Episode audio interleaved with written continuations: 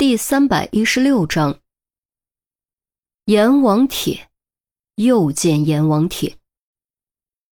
由于推开电闸之前，屋子里一片黑暗，注意力又都集中在屋子里，所以谁都没有发现近在咫尺的门上居然贴着一张真正的阎王帖。刹那间，原本已经消散了许多的恐怖气氛再次笼罩而来。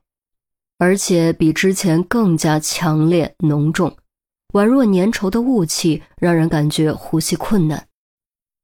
都不要碰，尽量保留原状。郑月刚说完，就见钟离走了过去。钟离隔着几厘米张开手，和血手印比划了一下，发现血手印掌心面积正常，与他差不多，五根手指却要长出半截还多，形状格外诡异。无论怎么想都不可能是人类的手，而且指印顶端依稀可见和指印方向相同的刮痕，看起来像是指甲留下的。韩淼和于西也跟着走了过来，看着血手印，再回头看看地上狭长的大脚印，都不由感觉到一股寒意从脊梁骨直窜到头顶，头皮发麻，手心汗湿。这么大的手印脚印，该不会真的是怪物留下的吧？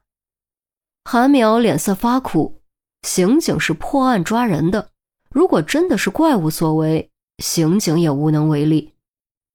别乱说，世界之大，无奇不有，也许只是体格怪异的人。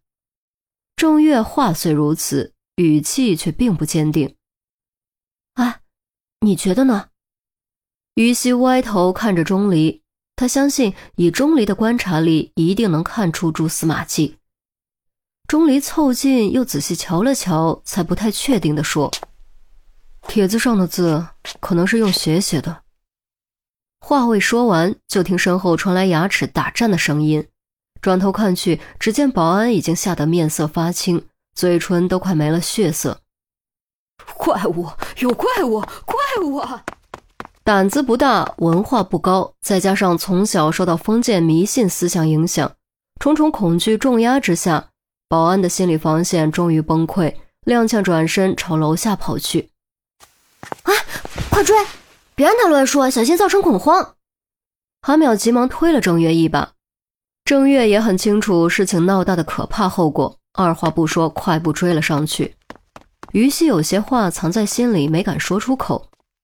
这件事真的压得住吗？网上阎王帖那么火，只要孟江泽离奇死亡的消息传出去，必然引起轩然大波。届时被网民添油加醋一番渲染，不造成恐慌才是怪事。很快，楼梯间传来急促的脚步声，本以为是郑月，结果却是陆明。哎，到底怎么回事？大晚上闹什么鬼？还有郑月那小子。一路跑，喊他都不带停。深更半夜被拉过来，陆明情绪有点大，毕竟他不关注网络，对阎王帖的事情了解的并不清楚。陆队，你先别忙着发火，还真是闹鬼了。于西和钟离同时让开，用行动给出回答。陆明刚想再说些什么，却被眼前的血手印和阎王帖生生堵了回去。阎王要你三更死，谁敢留你到五更？这是什么鬼东西？到底怎么一回事？我来说吧，是这么一回事。韩淼缓缓道来，简练却不漏重点。从阎王帖开始，到接到报案，再到门上的阎王帖，整个过程和盘托出。陆明听后，表情陡然变得凝重。即便他从警这么多年，也从未见过如此诡异的凶案。陆队，你看这个案子应该怎么查？所有房间都仔细搜查过了。啊，都搜过了，没发现什么可疑的。至于指纹脚印，除了那些血手印脚印，别的地方还没仔细找。手套鞋套，我自己进去看看。陆明伸手，倒不是不相信他们的能力。而是不亲眼看一遍，实在不敢相信。韩淼连忙递上手套、鞋套，陆明穿戴好之后，小心翼翼走进客厅，一间屋子一间屋子，逐个角落仔细搜查，于西和韩淼开始寻找有价值的指纹，钟离则继续盯着地上的血痕，顶着鼻尖发呆。片刻后，陆明搜查完毕，正好郑月也跑了回来，关上门，扶着膝盖，气喘吁吁地说：“哎，搞定，稳住了，应该不会乱说。哎，累死我了，这小子跑得可真快。稳住一点是不够的。”必须从网络、报案人等多个方面入手，多管齐下。无论如何，也要将影响降到最低。陆明严肃地说着。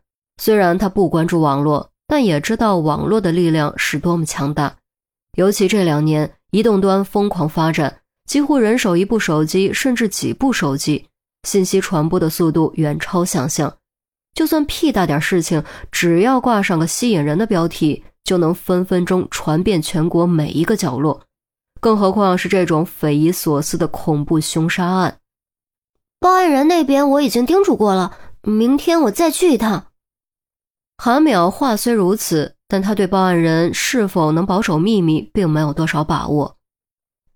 不，明天我亲自去。陆明一抬手，说完，指着郑月，用命令的口吻说：“联系网监那边。”尽快查出发帖人的网络 IP，如果使用的是公共场所的电脑或者手机，至少确认范围，调查一切可能提供帮助的监控录像，务必在最短时间内找到发帖人。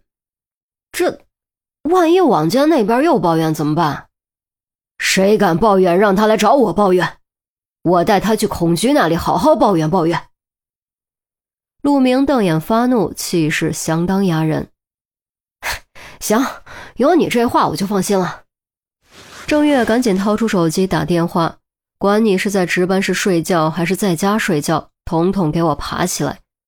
于西犹豫了一下，陆队，那你看帖子该不该封掉呢？嗯，还是先别动。如果贸然封杀，不就等于变相承认吗？届时引起的麻烦可能会更大，所以还是等等。先弄清人到底死了没有才是关键。如果没死，人呢？如果死了，尸体到底去了哪里？陆明谨慎思考之后摇了摇头。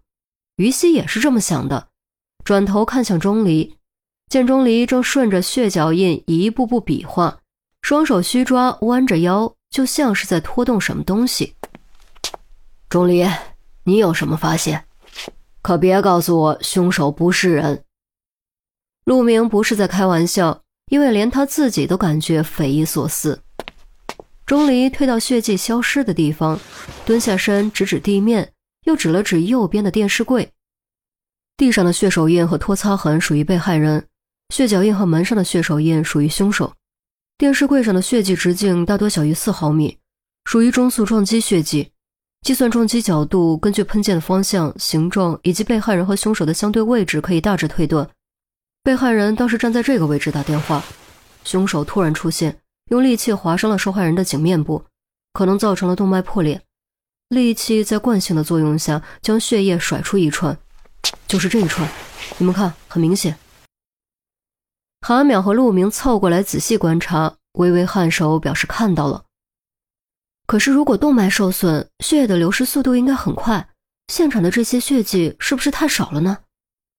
经过上次钟离被放血，于西对血液可谓异常敏感。是啊，这血液的量好像不太够啊。郑月放下电话，俯身观察，喃喃地说：“等下再说这个问题，你们注意一下房顶的血迹。”钟离指了指房顶，四人仰起头。果然发现天花板上也有连续的血迹，许多地方还拉成丝线，那是抛甩状血迹。受害人倒下之后，凶手再次用锐器攻击受害人，动作幅度很大，导致血液飞溅上了屋顶。接着就是你们刚说的血液量的问题。钟离说着，做出双手虚抓向后倒退的姿势。受害人失去反抗能力之后，凶手拖着受害人的双脚往后退，退到这里之后，受害人不见了。拖拽痕迹到此为止，血液没有继续往外流，所以血液的量看起来不够。受害人不见了，几个人异口同声，目瞪口呆。